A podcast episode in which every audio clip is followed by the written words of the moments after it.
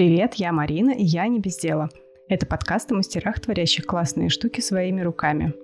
Но сегодня у меня в гостях вовсе не мастер, а искусствовед, арт-критик, лектор и автор телеграм-канала «Ради Босха» Саша Плотникова. Саша, привет. Привет, Марин. И говорить мы будем о взаимосвязи ремесла и искусства.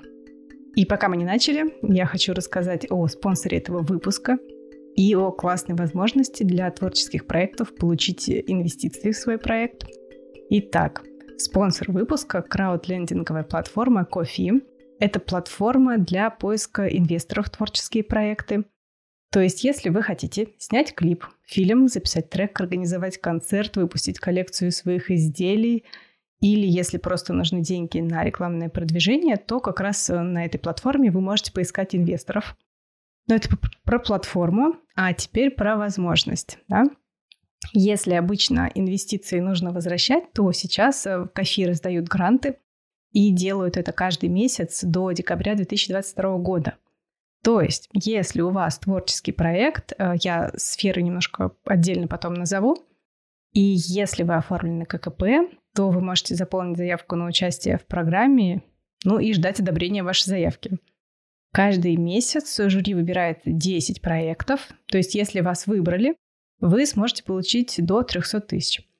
А если вас не выбрали, то до декабря, в принципе, время еще есть, можно еще раз заявку отправить.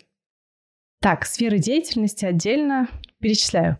Дизайн, видеоблог, кино, телевидение, подкаст, музыка и зоолитература, образовательные курсы, концертная, театральная деятельность. Короче, ссылку на программу я описа...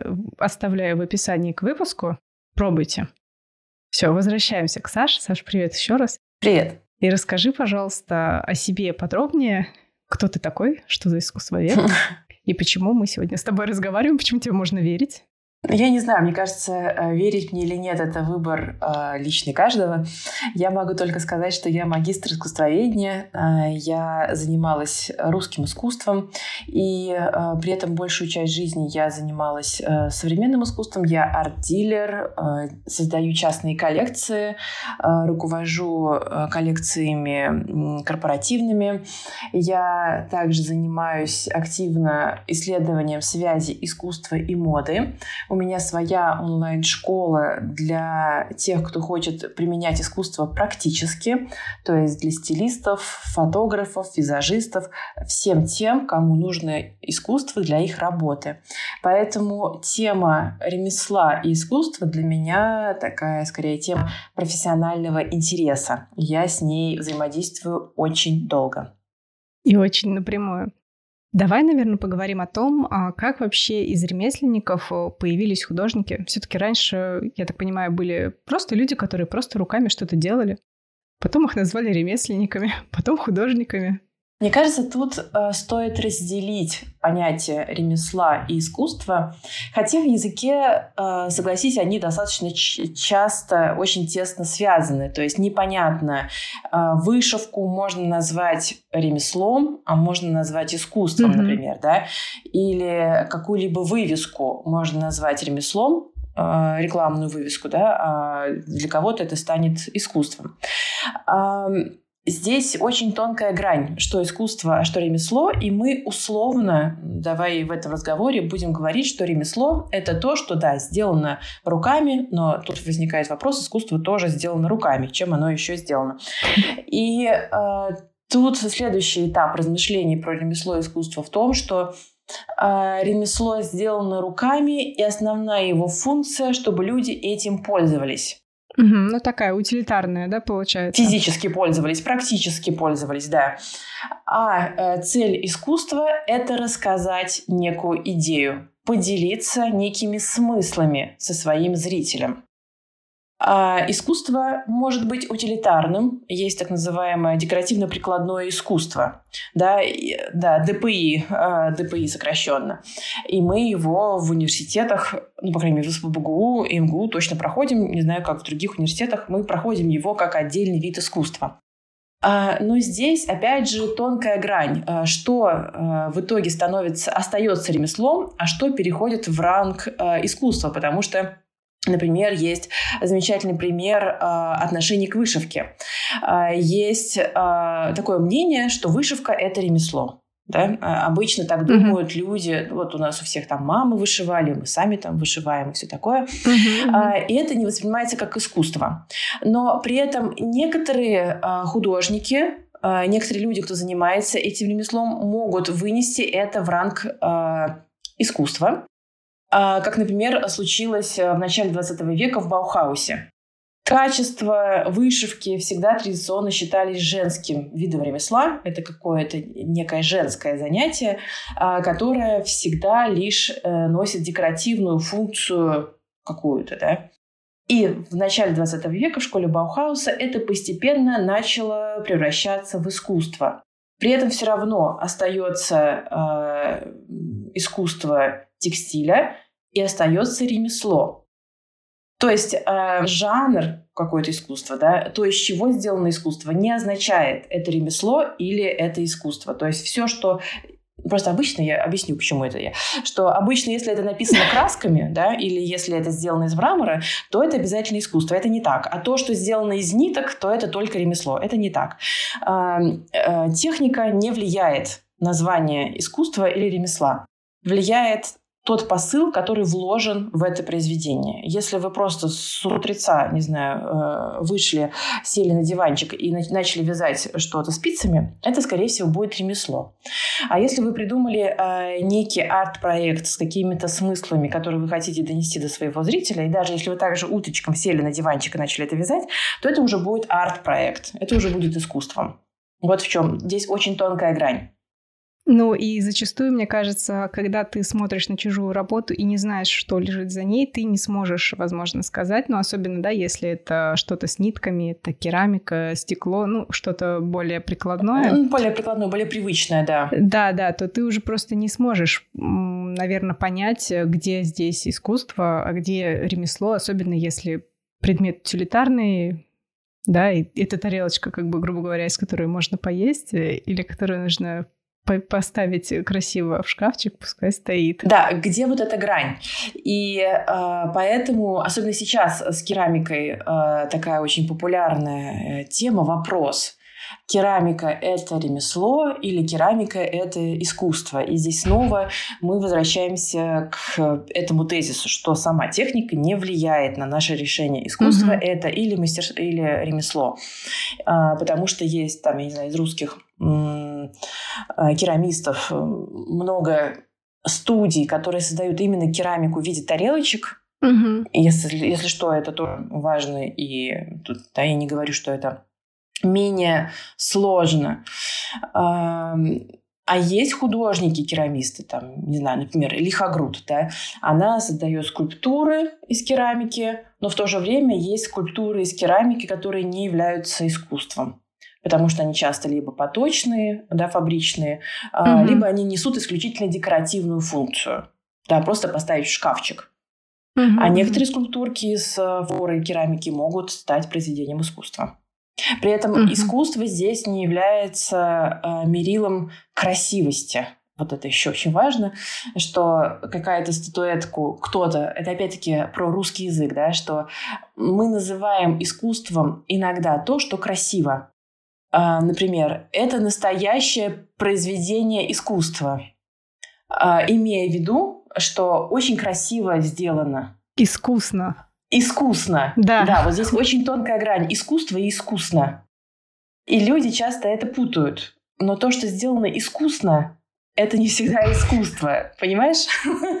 Это очень сложная, сложная такая вот цепочка логическая, которую просто надо один раз понять, и э, больше тогда не возникнет вопросов. Например, не знаю, какие-нибудь э, вышивки очень сложные, тонкой работы, это могут люди назвать искусством, потому что это очень тяжело сделать. Например, мы все видели какие-то а, ролики модных домов. Шанель обычно любят mm-hmm. это снимать, или Диор, как их мастера там а, в каких-нибудь студиях Парижа вышивают эти кутюрные платья, вот эти руки рем- ремесленниц а, с тонкими иглами там вышивку делают. И человек может сказать, это же настоящее искусство, потому что это сделано руками, потому что это очень сложная работа, потому что это такая тонкая, э, тонкое ремесло. Но это утилитарная вещь. Это то, что сделано искусственно, но несет в себе практическую э, потребность. Искусство может быть и некрасивым. С подожди, точки зрения... подожди. Я немножко так, сейчас. Да, да, вернемся назад, вернемся к Шанель. А, но при этом, так. если точно так же сидит вышивальщица, вышивает миленькие стежки, да, вот это вот все под микроскопом, практически миллион стежков, но при этом у этой вещи, которую можно будет носить, но у нее есть какая-то идея, ну, это будет уже искусством. А это уже другое, Марин. Смотри, в чем разница. Вот вышивальщица, вышивальщица, а, сложное слово, вышивает. Все у нее хорошо. И мы сейчас говорим исключительно про вышивку. Вот этот кусок вышивки, который есть на кутюрном платье, ага. это ремесло. А искусство – это то, к чему я хотела тебя привести по итогу за ручки, да, свои, свои мысли. Искусство mm – это то, что рождается арт-директором, а, с помощью арт-директора или вообще креативной команды всего модного дома. Потому что даже если это вышивальщица вышьет для своей внучки, условно, платье этими же самыми руками, этими же самыми стежками, да, у нее же опыт никто не отнимет. Она может вышить это платье и у себя дома. Но это не будет произведением искусства, потому что здесь нет того сторителлинга, который несет в себе вся коллекция. Коллекция сейчас это действительно произведение искусства, и я об этом так много рассказываю, рассказываю отсылки, которые делают дизайнеры, рассказываю, почему и как мы должны на это смотреть. И, к сожалению, а, вот этот а, ручной труд вышивальщицы, он не создает а, ранг искусства для всего продукта. Потому что ремесло — это лишь часть как и в произведениях искусства, например, э, предположим, э, художники 17-18 века, современные художники, ну, очевидно, что они не сами делают свои произведения искусства. Ты же это понимаешь, mm-hmm. да? Что Рубинс не писал все эти сотни картин. Он бы просто физически не успел этого сделать. Так, если Нет, для кого-то это шок-контент, если это шок-контент, то сразу а, разберемся с этим фактом. А, все именитые художники не сами пишут свои картины. Вот, э, на этом так. можем закончить наш подкаст. Разошлись. А, точно так же, как и современные художники не сами а, создают все эти произведения. И чтобы совсем добить а, всех спорщиков, современные дизайнеры не шьют эти платья на машинке. Угу. Да, все это, это понимают, да? Это а... у меня укладывалось в голове, но про 17 век было шоком. Я не, шоком, не могла да? сопоставить, что как бы сейчас так можно, а раньше нельзя было. А раньше как будто бы все сами, да? Все сам все сам. Ну да, а почему а... нет? Времени больше, наверное, было. Конечно, а арт-рынок как будто бы существовал по другим принципам. Арт-рынок появился такой э, в нашем примерном понимании э, в 17 веке как раз э, с буржуазной революции в Европе, а, особенно это началось в Нидерландах. Не будем сейчас этот экскурс э, в историю искусства, но в общем, а, был создан рынок искусства. А если у нас появляется рынок, а, ты же понимаешь, что и мода, и искусство да, это да. рынок люксовых товаров это рынок предметов роскоши. К сожалению, это очень коробит многих людей. Те, кто думают, что искусство это, это вот какие-то высшие э, материи. Это художник а, должен быть да, голодным, да. Да, да, да. вот это какое-то советское наследие, которое м, убивает, к сожалению, очень многие таланты, потому что они думают, что если ты много зарабатываешь, то ты не художник. Это не так. Если у нас есть рынок э, товаров роскоши, то это действует по рыночным законам. Это означает, что есть бренд, точно так же, как в моде. А, есть бренд, Рубинс условный, не знаю, почему я докопалась до Рубинса сегодня, но сегодня Рубинс. А, есть бренд Рубинс, у него есть подмастерье. Если что, они тоже потом могут быть великими художниками. Например, mm-hmm. его а, ученик Антониус Ван Дейк в итоге стал замечательнейшим портретистом своего времени. То есть не значит, что подмастерье он остается только на ремесленном уровне. Он может сам потом вырасти до ранга художника. Так что это не приговор.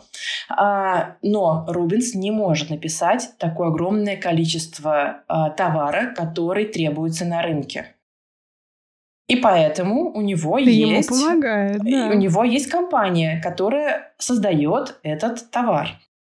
Точно так же, как э, и современные художники. Предположим, Джефф Кунс – это супер известный художник, один из самых дорогих художников современности. Он создает скульптуры из стали. Это огромные обычно такие произведения из стали. Понятное дело, он не дома этой стали все создает. Да? А, он проектирует произведение.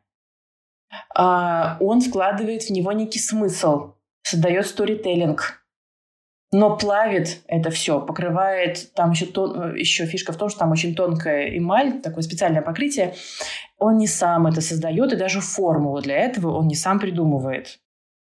Таким образом, э, конечно, есть художники, которые делают все сами, вот от начала до конца. Такие mm-hmm. люди, если что, есть. Э, я сейчас не говорю, что все так делают. Но очень крупные имена, что в старом искусстве, что в современном искусстве, у них часто бывают целые компании, которые работают на них.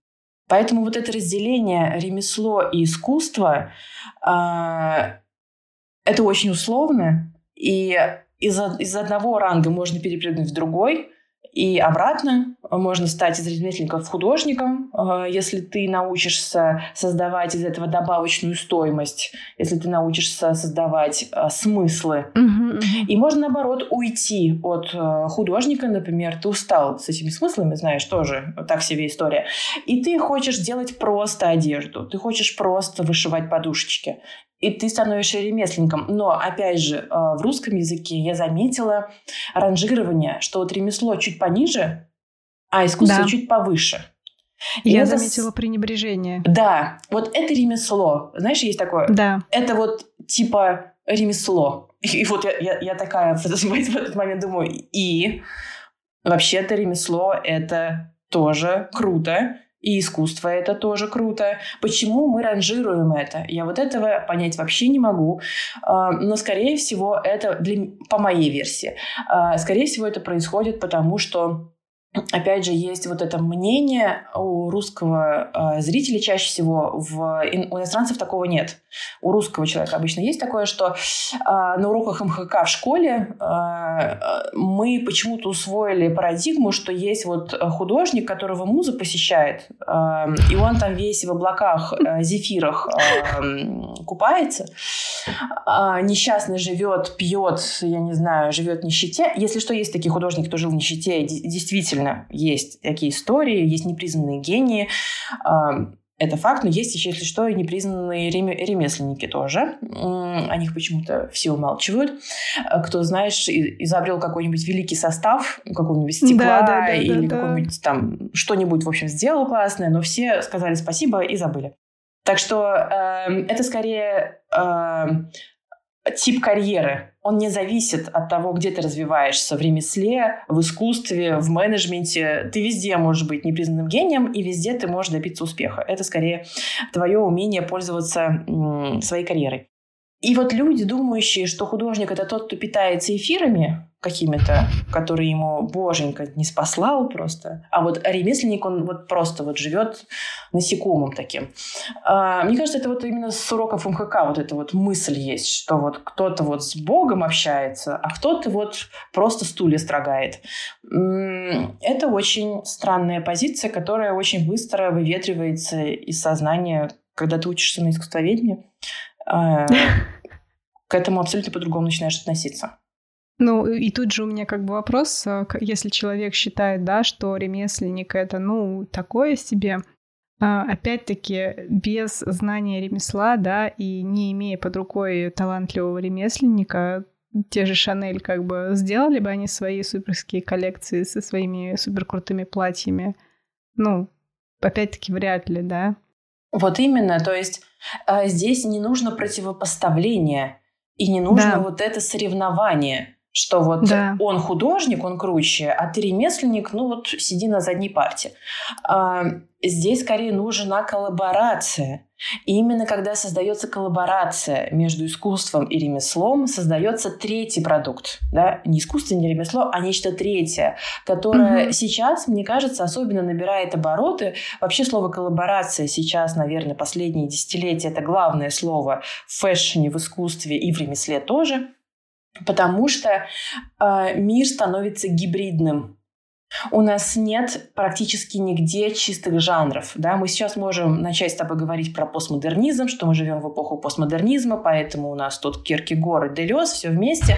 Мы сейчас не будем да, углубляться в эту философию, почему мы живем э, в таком мире.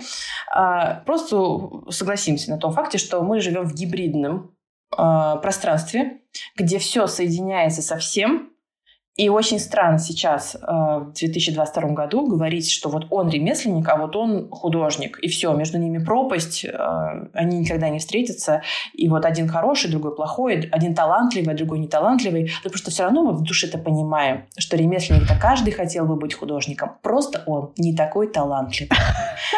Ну, Марина, ты можешь отрицать, что вот они вот все так думают. Это так, я вам скажу, да.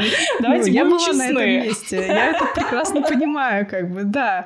И стоило было время, да, что нужно было совладать с собой, понять. Или вот это мое любимое. У него просто нет амбиций. Он просто не может достичь этого уровня.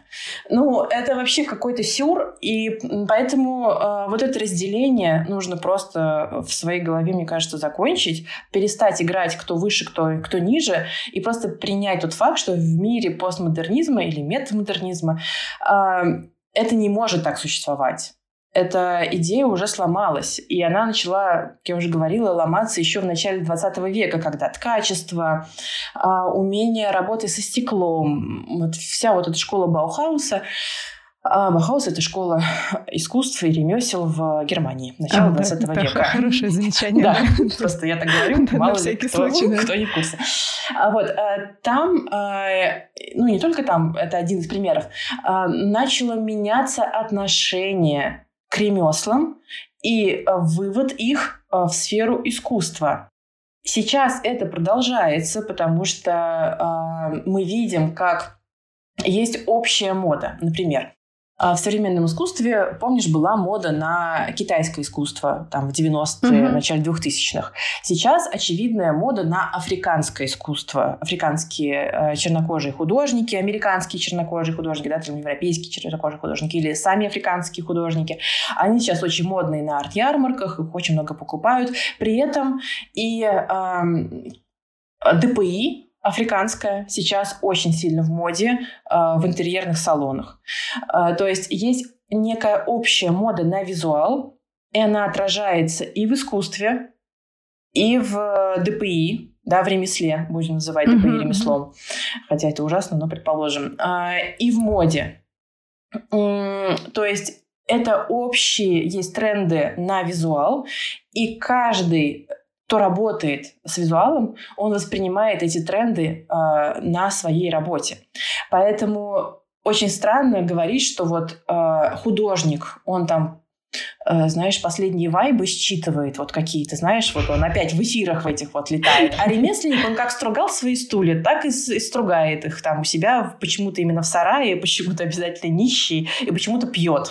Вот почему-то вот такой образ. Он грустит, он грустит, он недостаточно талантливый. Запомнили муза, это. Муза ушла. Муза ушла, да, к другому. Не хочет жить с ним. Вот. На самом деле это бред, да, то есть это все существует по единым принципам, есть единые тренды, а, и просто каждый волен, а, если он творческий человек, поэтому мне нравится вот это слово, слово творчество оно не разделяет. В русском языке просто нет вот этого разделения сразу, да, кто ниже, да, кто да, выше, да, да, да. вот это кто кому чего должен. Творчество, поэтому мне нравится больше. Любой творческий человек, он э, воспринимает эти тренды и переносит их на свою работу. Другое дело, что меня в слово творческий человек пугает такая, знаешь, негативная коннотация Обычно mm-hmm, говорят, ну, такой... что с него взять? Ну, он творческий. Ну, ну все мы понимаем. Да, да, да, ну, да, да. он, конечно, вот такой себе человечек. Ничего не понимает да, в своей да. жизни, это... да, не может э, кашки себе сварить. Вот, далее, это знаешь, это тот, сходить. кто а, не смог поступить на математический факультет вуза и получать нормальную зарплату. Он творческий. Это знаешь, как я же на ИСТФАКе училась, с ПБГУ ИСТФАК, исторический Да, факультет. да, да. Это классическое гуманитарное образование. И вот к нам всегда относились так, а мы еще были в одном, э, в одном здании с философским факультетом, то есть философы и историки, то есть это какой-то, какая-то гремучая смесь. И, в общем, э, мы все время казались такими людьми, кто просто не смог выучить математику в школе. Ну, правда. Как бы с математикой плохо, иди в гуманитарии. Это, если что, одно из другого не вытекает. Гуманитарий — это не тот, у кого с математикой плохо, а тот, кто просто по-другому воспринимает информацию. И тот, кто на самом деле мыслит другими категориями. И гуманитарные науки, они очень сложные. Да, это да. А не тот, кто двоечник, идет в гуманитарий. Слушай, мне кажется, творческий это как бы который не гуманитарий, да, и не техника. А вот, Вот даже, вообще типа, даже гуманитарием, да, не, не смог справиться. Даже, даже на ИСТФАК не попал. да, да, да, да. И вот он просто пьет э, уже, уже просто на, на лавочке и придумает свой фильм, который он никогда не снимет. Это с одной стороны. А с другой стороны, есть творческий человек. Обычно это к девушкам относится, но она творческая. Это, знаешь, обычный человек, который м, э, как будто бы не зарабатывает денег, как будто бы она инфантильная, как будто бы она в вечных поисках себя. И вот таких людей тоже называют творческим, и это немножко обесценивает слово творчество в русском языке. К сожалению, да. Слушай, ну в русском языке, в принципе, как бы ну, в русскоязычной среде даже, да, отношение к слову художник, оно такое довольно странное. И, ну, зачастую это может быть даже и как ругательство звучать, потому что, ну, он художник. Вот. Все сразу же юродивый самое, да. какой-то. Сразу Да, да, блаженный. да, да. Да. Инфантильный, как бы не думает о деньгах, э, не хочет ничего зарабатывать и так далее. А я на самом деле хочу вернуться немного назад. Да, ты упомянула про школу Баухаус как э, о ребятах, которые стали соединять ремесло с, с искусством, да. А, и немножко раньше про Вильяма Морриса я бы хотела поговорить. Ты сможешь о нем что-нибудь интересное рассказать? Я так понимаю, это ты про искусство и ремесла. Это движение... Да, да, про движение да. искусства и ремесла. Искусство и ремесла да. конца 19 века, э, там 60-е... Да, конец 19-го. Это 60-е годы, ну как конец, э, 60-е годы 19 века. Уильям Моррис э, и целая группа художников, они основали такое товарищество, назовем это так, группу, э, которые пытались возродить ремесла. Потому что, смотри, какое интересное движение произошло. А В сре- средние века, предположим, что Европа Мгм. началась в средних веках, да, ту, которую мы знаем, Европу. А В средние века существовало цеховое разделение труда. Были цеха. Да, гильдии, Там, вот это все. Да, там ювелиров, я не знаю, э, плотников и художников. Вот как-то все, все вместе. А. И гильдия или цех художников, вот они э, делали все сообща. Поэтому, например, э, мы не знаем, чаще всего не знаем архитекторов средневековых храмов. Или мы Мгм. не знаем э, художников многих картин, потому что они не ставили подписи. Но это то же самое, как и э, на Древней Руси. Мы не знаем авторов икон, но это очень во многом еще связано с религией, потому что э, в Средневековье это такой догмат церкви, и э, человек не является творческой единицей. Через его руки творил Бог. Таким образом, Мгм. это как бы не Андрей Рублев создал свои иконы, предположим, а это Бог через его руки создал э, Троицу, например. А, Поэтому очень мало подписей художников, их произведений. Это общий труд, не только э, цехов, но и человека с Богом. То есть вот здесь мы получаем как раз-таки классического ремесленника, да, которого взяли просто руки Но вот как будто бы и да. нарисовали ими. Как будто бы да. А, а, когда меняется мышление человека, когда меняется философия эпохи, а она меняется в, средне, а, в позднее средневековье, это уже Ренессанс, Возрождение, а, когда мы понимаем, что на сцену выходит личность, а, появляется интерес к человеку, а, появляются художники личности. А, Леонардо да Винчи, Рафаэль, Микеланджело Мгм, и все такое. Но у них все равно были свои школы при этом.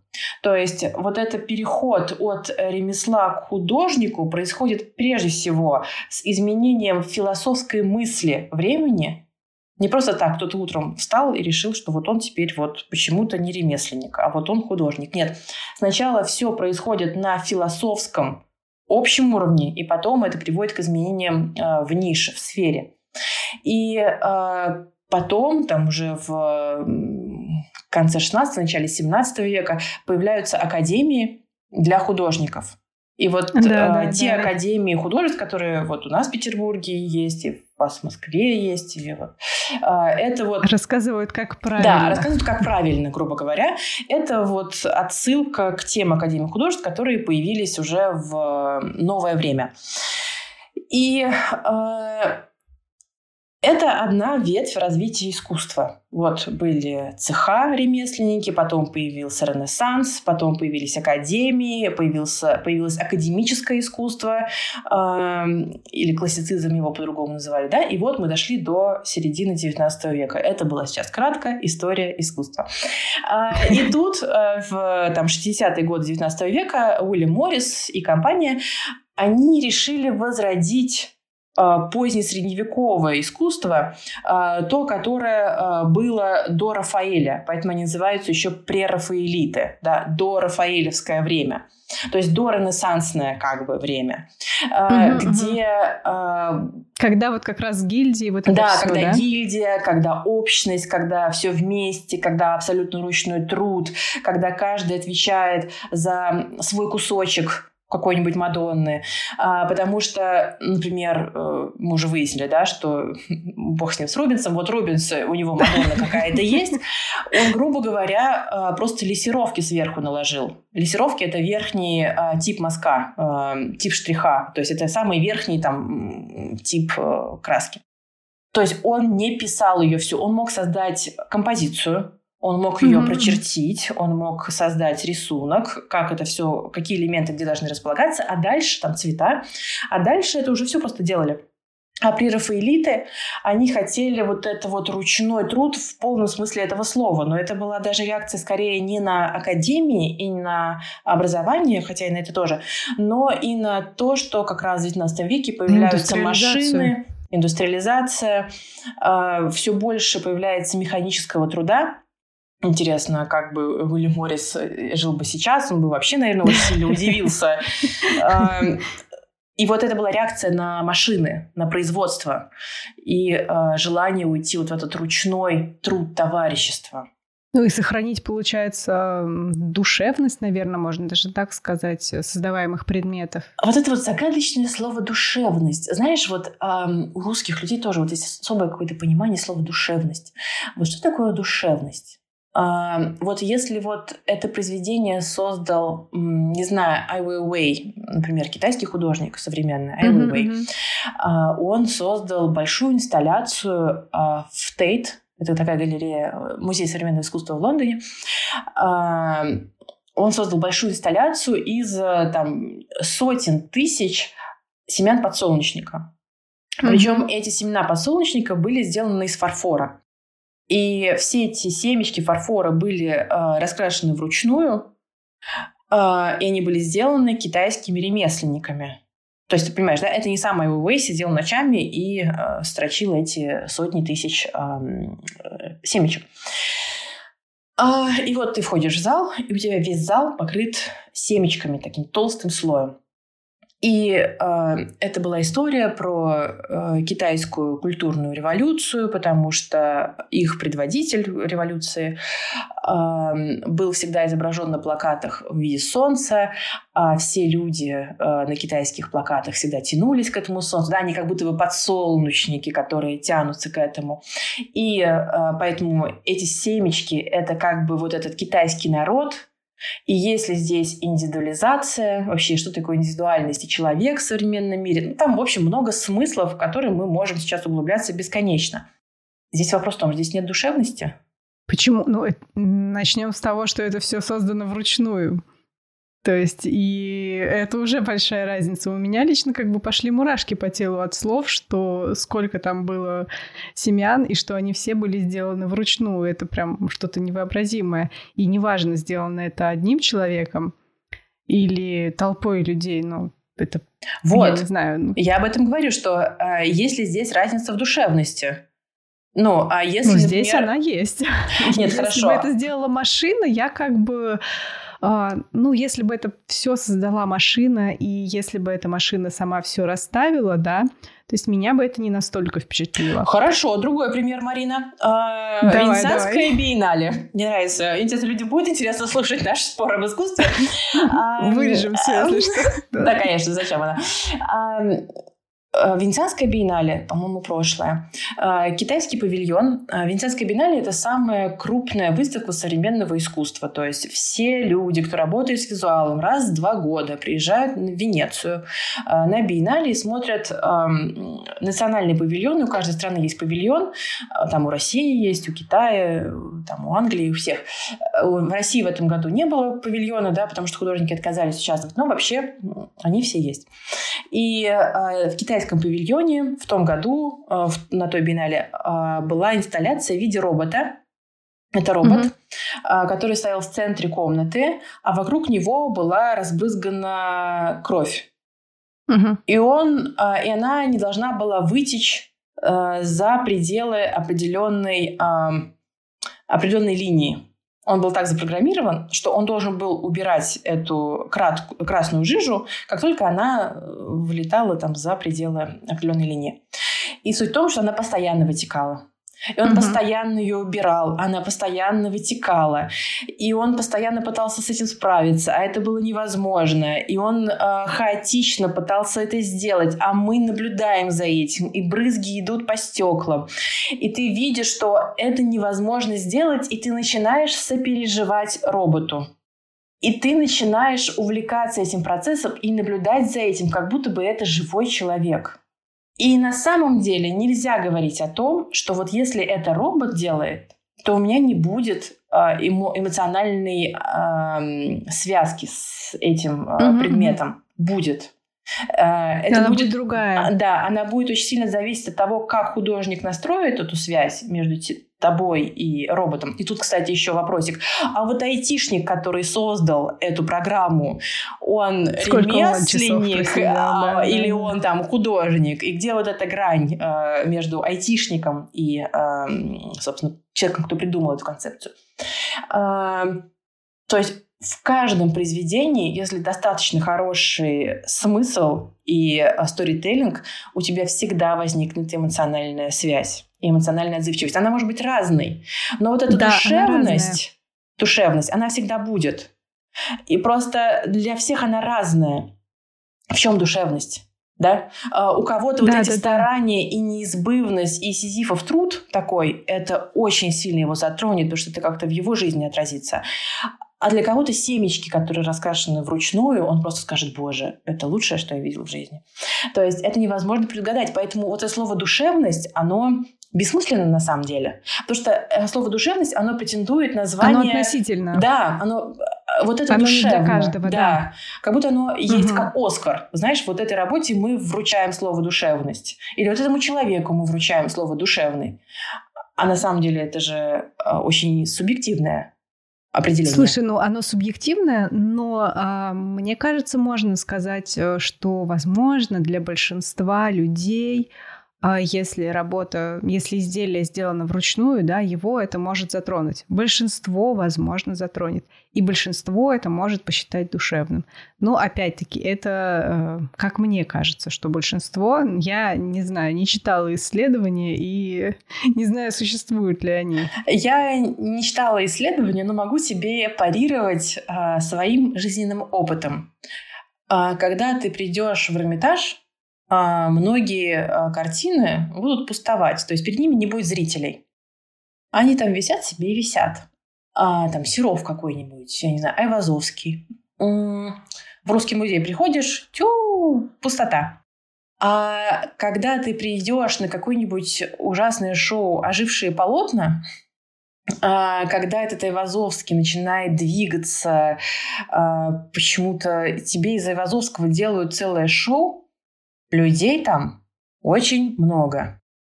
А, мне кажется, такие шоу очень сильно обесценивают искусство, потому что они из искусства делают шоу и э, фильм Марвел, да, такой. Давайте мы сейчас развлечемся. Да, Искусство не для Завлекают, этого, но могут. да. мы сейчас не оцениваем это, да, никак. Окей, а, для меня это ужасно, для кого-то это окей. Э, дело не в этом. Дело в том, что вот как раз такая визуализация для многих людей создает большую ценность, потому что им легче понять что-то, и как будто бы они легче включаются в произведение. И иначе бы не существовало digital-арта, и не существовало бы сейчас NFT-арта, а, потому что именно digital для кого-то более как-то как будто бы больше отклик вызывает. Угу, угу. Слушай, ну это на самом деле это совершенно про разные, то есть э, и, наверное, не стоит спорить, да, что что-то душевно более, что-то нет, ладно, да. тут я сдамся. Вот, но как бы Убедила. лично для меня, да, и я точно знаю, что есть такая категория людей, а, впечатляет, а, если много вложено ручного труда, ну, то есть кропотливого ручного труда, тысячи, миллионы стежков вышивальщицы Шанель, да, семечки и так далее. То есть лично меня это впечатляет. Ну, я как бы это знаю, я это понимаю, я это использую в своей работе как прямое мое вдохновение. Вот. А, но также, да, если я смотрю на тот же digital art, э, там впечатляет другое. Ну, совершенно другое, но оно тоже впечатляет. Да, и даже когда искусственный интеллект может создать э, картину, на которую ты понимаешь, что я не отличу вообще никак, да, как человек, который мало что соображает в искусстве, ну, не в искусстве, в живописи, хорошо в живописи, так это да, так, да. А, я не пойму, да, кто это делал. И тут же про картины, да, как э, ты уже, я знаю, сама говорила в другом подкасте, потому что я подготовилась. Круто. А, что, да, бывает. Вот это приятно было. Так. Тут еще играет роль, э, как нас воспитывали, да, вот эти вот э, таскания по музеям и как нам прививали любовь э, к этим картинам. Ну, мне никак не прививали. Это был повод просто куда-то потаскаться, с, если родители дали денег. А если не дали, то нет повода. Ну и все развлечение было не в том, что ты как бы стоишь в музее перед этой картиной и тебе непонятным академическим языком пытаются рассказать, блин, школьнику 11 класс... О, 11 класснику, школьнику 11 лет. Рублева сразу. Да. Uh, да, да, да. С вот разбега. Вот uh-huh. Зачитывают подписи, которые да. там под картинами. Ну, конечно, я не буду это любить. Ну, и, конечно, возможно, мне стоило не перформанс делать, э, чтобы Айвазовский зашевелился, но хотя бы как-то более доступно и иначе, хотя бы заинтересовать.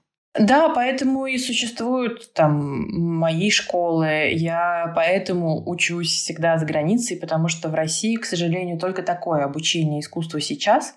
До сих пор искусство э, воспринимают как что-то скучное, далекое, необязательное и как будто бы не касающееся тебя конкретно. Потому что ремесло чем хорошо и приятно? Тем, что я как будто бы им пользуюсь. Ну вот ты купил керамическую Слушай, ну... кружку, и ты им пользуешься, ею пользуешься. Ремесло обучают примерно так же, насколько да? я знаю. То есть так это же? тоже... Ну, во-первых, ты выходишь, и ты не понимаешь, что тебе с этим делать. Да, я умею лепить кружку, классно. И все, да? И, и что? Это все заканчивается. да. Mm. да, это во-первых. А во-вторых, ну, зачастую ты даже не можешь э, не знать э, какие-то практически новые э, приемы, да, ну, техники, это угу. приемы, техники, да.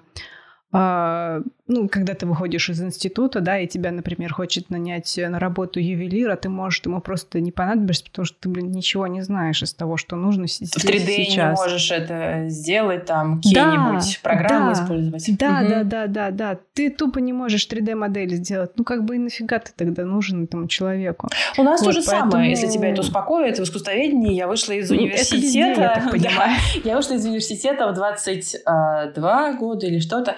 А, меня, э, я попала в Эрмитаж работать, и, и только в Эрмитаже ты можешь работать с университетскими знаниями, потому что там ничего нового не проникает. Это, знаешь, колба стеклянная, которая консервирует искусство, людей и время. Там туда ничего невозможно новое э, впихнуть. Но э, мне кажется, это э, из-за того, что у нас такой гибрид советского образования и капиталистического, то есть нас образовывают по-советски, а требуют капиталистического подхода. что ты сама во время университета возьмешь ответственность за свою жизнь, сама пойдешь в 3D-мэппинг какой-нибудь, я не знаю, что там тебе нужно, э, что-нибудь там еще изучишь. Мы, искусствоведы, пойдем сами, отучимся в какой-нибудь иностранной школе современному искусству, и типа это все заработает. Я это поняла, к сожалению, уже задолго после задолго после, что э, сильно после э, университета, уже там к своим 30 годам, что вот оно оказывается, что от меня ждали. Вот так это должно было быть. И поэтому э, восприятие э, своей жизни э, мною теперь воспринимается тоже как произведением искусства. То есть э, mm-hmm. вот здесь для меня вот такая грань, что ты можешь быть ремесленником, ты можешь делать все правильно, все хорошо, все будет красиво, а можешь прямо творить из абсолютно разных элементов что-то новое и создавать из, из этого свой сторителлинг, свою историю. Это, мне кажется, такой более капиталистический подход. Слушай, я бы, наверное, сам, на самом деле сделала такой небольшой еще вброс а, по поводу того, что ты ремесленник, да, или ты уже художник. А, наверное, ремесленник, он зачастую не выходит за рамки вот этого академического образования, грубо говоря, да, того, что научили, и зачастую он остается там. То есть и не растет дальше. Ну, грубо, это очень грубо. Это вот сейчас звучит. было очень грубо. А, в случае не растет. Да. Он растет а, нет, в своей нет, технике. Он, он растет. А, он развивается, он а, может модернизировать как-то технику той же самой вышивки или тех же самых стульев, я не знаю, чего-нибудь, а, чашек. Да, наверное, я лихо взяла. Да. А, он может делать коллаборации с художниками, что сейчас очень популярно, да, чтобы а, свою продукцию выводить а, в ранг вот этого третьего чего-то, да. Мы выяснили с тобой, что есть ремесло, uh-huh, искусство и третье. Собственно, как делает Cartier, например, да, ювелирный бренд, супер ремесленная история. Там нет никаких супер смыслов. Ну, ты понимаешь, да, вот на мне кольцо Cartier, это обычное кольцо, просто. Но может быть классно сделано, но это золотое кольцо. А, как Cartier решает эту проблему? У них есть фонд Cartier, это фонд современного искусства в Париже, огромное такое здание, а, которое а, курирует выставки современного искусства. Они таким образом делают коллаборации. То есть они показывают своим клиентам, что они, да, делают вот этот браслет-гвоздь, э, там, десятки uh-huh, лет, одни и те же модели. Но они коллаборируют с художниками. Таким образом, они показывают, что мы вообще-то в тренде, мы вообще-то в курсе современного визуала, в курсе постмодернизма. Мы с вами. Но при этом мы делаем эти браслеты-гвозди. А, так и ремесленник, mm-hmm. он может развивать... Но носить вы такое не будете, да? Поэтому мы делаем вам ваши стандартные браслеты Мы-то знаем рынок, поэтому мы сейчас вам дичь э, не будем тут продавать. Вот, и поэтому э, ремесленник может развиваться через коллаборации, добавлять вот эту вот смысловую нагрузку в свои произведения, если вдруг ему надоест заниматься технологией. Но это окей, если ему не надоест заниматься технологией. Например, у меня брат пивовар, он закончил там какую-то технологию, что-то там в Петербурге, я даже не могу произнести, это промышленная технология, короче, не знаю. Какой-то институт, который э, с, э, учит вот этим пивоварам, каким-то технологам. У нас есть институт, который учит пивоваров? Да, да, да, да, технологов. Интересно, а, интересно. Да, он э, в простонародье называется «Холодилка», это в Питере, а, но а, я... да, я туда поступала. Хорошо, вот вы вспомнили название университета. Вот, короче, технологов пищевой, да, технологов пищевой промышленности. Да, да. Вот, и ему нравится. Он занимается своими рецептурами пива уже очень много лет, и ему супер. А мне, например, было бы не супер заниматься, я не знаю, что, вышивать бы целыми днями. Но это же два разных mm-hmm. подхода к жизни. И он успешный, и я успешна. Это просто разные подходы. И, и это, это нормально. нормально. Да. И не было бы таких людей, как твой брат, да? Что бы вы ну, пили? Был бы меньше пива, да. И так далее. Да, на самом деле я действительно очень лихо взяла и грубовато сказала. На самом... Сейчас я, пока ты рассказывала про брата, я немножко обдумала и возьму свои слова обратно. Пользуясь случаем. Не будем вырезать, просто возьму их обратно. А, слушай, давай, наверное, будем уже заканчивать. Мы достаточно много наболтали. Давай. А, планировали приводить много примеров. Ну, примеры были. Примеры были. Я думаю, да, что вытащу их э, из выпуска, ну, из записей, и, наверное, даже сделаю какую-то подборку в наших социальных сетях. А, Саш, можешь еще каких-то особенно впечатляющих тебя художников назвать, может быть, э, не те, которые именно сами ремесленники, да, которые работают э, с командой. А, практически все современные художники сейчас работают с командой. Э, и их, их называть странно, потому что практически каждый из них. А, я бы посоветовала двоих моих любимых керамистов сейчас. Это Брайан Рашфор, это американский керамист, mm-hmm. и Энди Дьялван. Это как раз африканский керамист. Мне очень нравятся их работы. А, мне нравится то, как в России а, шамот, а, это такой Глина керамическая, такая, да. да. В общем, керамисты делают коллаборации с художниками сейчас. Более того, в керамике в России мне сейчас очень нравится такая будем называть это галереей, объединение, называется объединение. Это такое сайт, где продаются разные работы а, художников-керамистов. Мне кажется, там... А как называется? Объединение, так называется. А, да, а, это да? название. Интересно, надо поискать. Да, а, очень а, классные девчонки московские это делают. А, про э, ремесла, э, если вы прям увлекаетесь ремеслами, э, то я хотела бы обратить ваше внимание на все крупные иностранные дома, такие как Hermes, которые постоянно поддерживают кожевенные э, мастерские, э, и Батик, да, роспись по ткани. У них целые программы поддержки этих ремесел есть. А, Шанель, которые поддерживают свои французские ремесла. Диор, а, которые запустили целую программу поддержки ремесел в Италии. Ну, это все в Европе, да? Давайте все порадуемся за них, но что у нас? Вот у нас это, конечно, пока что только набирает обороты, но, к сожалению, я думаю, что из-за э, политической ситуации сейчас это будет снижать обороты, потому что Здесь нужны вложения. А, однако мне очень порадовало, что на Яндексе появились Яндекс ремесла. Слышала ты об этом, да? Ну да, но там далеко не да. всех как бы возьмут, Да, далеко конечно, не всех возьмут. Хорошо, что... Но вот это а, Выглядит прилично, по крайней, по крайней мере, лучше, чем на том же Wildberries. Да. И, а, и я говорю о том, что у нас только начинается это, да. Однако, если уже Яндекс подключил такая большая гигантская компания, да, подключается к этим вот темам ремесел, поддержки э, собственного производства, каких-то личностей ремесленников. Это все вписывается в глобальный тренд. Поэтому мы скорее сейчас смотрим на иностранные бренды, чтобы понять, как это может быть у нас через несколько лет. И уже э, многие современные э, русские э, бренды тоже делают это. Например, э, Андрей Артем, Артемов и бренд ВОЗ – это такой тоже московский бренд УАЗ. Угу. Они Mm, они знаю, а, что из национальных костюмов Башкирии вышивки а, берут mm-hmm. все в работу. Я Больше того, у него вообще-то дипломная работа была посвящена, а, если что, народным костюмам. Прекрасно. Я только на вязание смотрела и все посмотрела. Ульяна Сергеенко, конечно, она, особенно в последних коллекциях, очень много использует российских кружев, вышивок, каких-либо историй. А, Фрол Буримский, а, ее бывший а, арт-директор, Ульяна Сергеенко, у него сейчас своя марка Флора Лавр, и там тоже про народные техники.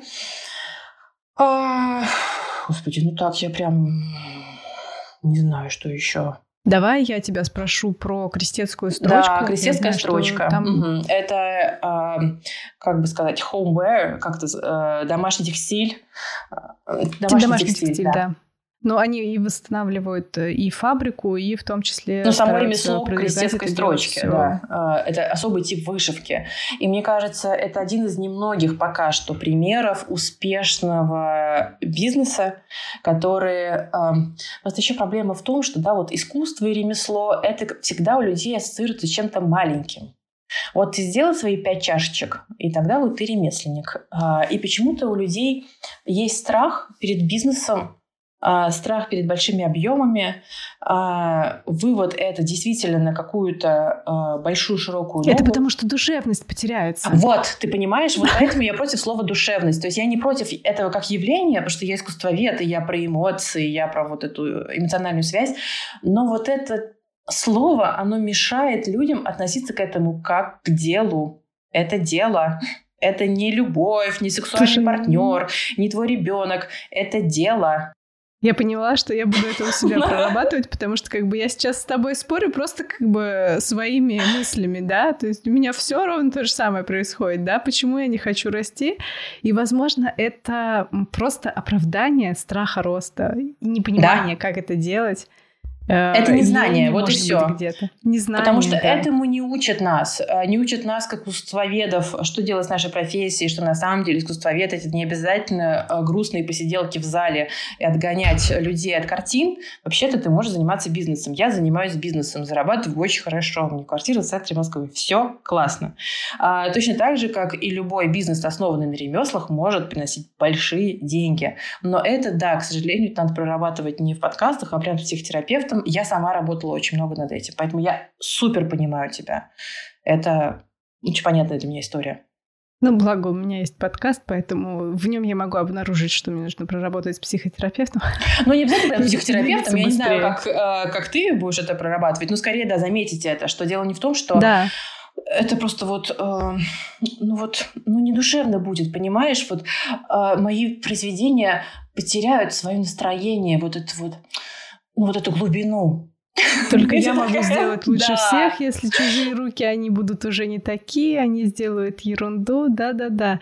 Это все очень знакомо, и, ну, это действительно информация, повод для разм... пищи, господи, слово забыл. Пища для размышлений, понять вообще на самом деле, это точно то, чего я боюсь? Ну, что вот если вот действительно да, с собой поговорить да, об этом. Да, душевность, да. вот это моя любимая. Да, Или и в чем душевность? В том, что я как бы очень долго сидела, тыкала спицами и иголочкой, или в той идее, которую я в это заложила? Или в том, что э, об этой технике узнают э, тысячи россиян, и они узнают про какое-то небольшое ремесло в какой-то деревне в Кировской да. области, и они поймут, что какая-нибудь вышивка в этой деревне, она такая классная, да. что вообще мы все должны об этом знать. А эти все ремесла вымирают как раз потому, что это не душевно будет. Это точно. Да. И но радует все-таки, что сейчас действительно много всего происходит у нас в России, много всяких проектов, которые направлены в том числе на адаптацию традиционных каких-то ремесел, традиционных техник, да, той же гжели э, и так далее, назову только гжель, а, под современные реалии, да, чтобы это было актуально, чтобы это сейчас можно было использовать, а не смотреть на законсервированный во времени объект, который вроде бы сделали вчера, но такое ощущение, что его сделали сто лет назад, потому что ничего не изменилось. А как раз я поэтому и говорю про коллаборации, а, что ремесленникам часто сложно поймать этот да. вайп, прости, господи, слово, э, ремесленника вайпа поставила в одно предложение, но пусть будет так. Потому что они а, часто заняты делом. Да. Руками, да, в смысле. Да. Они просто работают руками, и у них нет времени. И я это понимаю. Хотя я говорила в начале нашего разговора, что вообще-то есть какие-то единые тренды, на визуал, и они, по идее, должны быть у ремесленников, но и при этом я понимаю, что эти ремесленники живут там в деревнях, они работают руками, и даже они не часто в взрослого возраста. Все равно, неважно, абсолютно. И даже не в деревнях. А, у них нет, короче, ресурса на это. А, и поэтому коллаборации так хорошо работают. Я поэтому это говорила. Что поэтому так здорово, когда какой-то бренд fashion, который явно про тренды, mm или современный художник, который явно сечет когда они соединяются, из этого получается классный продукт, потому что я побывала в магазине Гжели, что я могу сказать? А, Можешь не говорить. Э, могу не говорить, да? Но все все поняли. У них при этом были коллаборации с художниками, там есть классные штуки, если что, есть они. Но мне кажется, они не дорабатывают в этом визуале, что нужно больше коллабораций, а, больше актуального да, продукта. Да. И поэтому я считаю, что для, для ремесленников так важны коллаборации с художниками или с брендами. Поэтому я вот сейчас так долго об этом говорила. Да, и еще в кинопроект называется «Рустрендс». Они как раз-таки тоже пытаются делать какие-то коллаборации, да, соединять э, дизайнеров и как раз вот эти гжельские заводы и так далее, подобные штуки. И у них можно, по-моему, на сайте либо в Инстаграме посмотреть примеры таких коллабораций. Вот, но не могу сказать, что они прям э, сильно известны и успешно двигаются, но что-то они делают, и это уже хорошо. Ладно, будем заканчивать. Вот. Надеюсь, э, да, да, ты всех сказала, кого хотела. Спасибо большое, Саша, что пришла, что очень много интересного рассказала. Про художников 17 века, которые не сами рисовали, для меня шок до сих пор. не знаю, как я буду теперь с этим жить. Да, в общем, э, как всегда живешь, потому что э, теперь ты вообще, в принципе, по-другому будешь искусство воспринимать. Искусство — это не то, что сделано красиво и очень а, точно ручной работой, а то, что несет в себе смысл. Когда мы от отстанем от искусства именно в том, что как красиво написано, и мы назовем это искусством, тогда мы поймем искусство и будем жить насыщенной жизнью. Да, и главное, что Духовной. проще, и не надо париться о том, что ну, не нет, надо я вообще. не художник, я еще недостаточно да, я вкусный. Нос не умею рисовать. Да, да, да, да, да. Так, еще я напоминаю, ребята, не забывайте пользоваться нашим а, Телеграм-ботом — это база мастеров, таких небольших мастеров, которые изготавливают всякие штуки. А, больших мастеров вы можете найти на всяких площадках, да, а у нас вот такой свой мини-лайфмастер. А, ярмарка мастеров. Так, лайфмастер, да, правильно. Заходите к нам в чат, заходите в ВКонтакте, вдохновляйтесь мастерами, рассказывайте о себе, любите свое дело и не бездельничайте.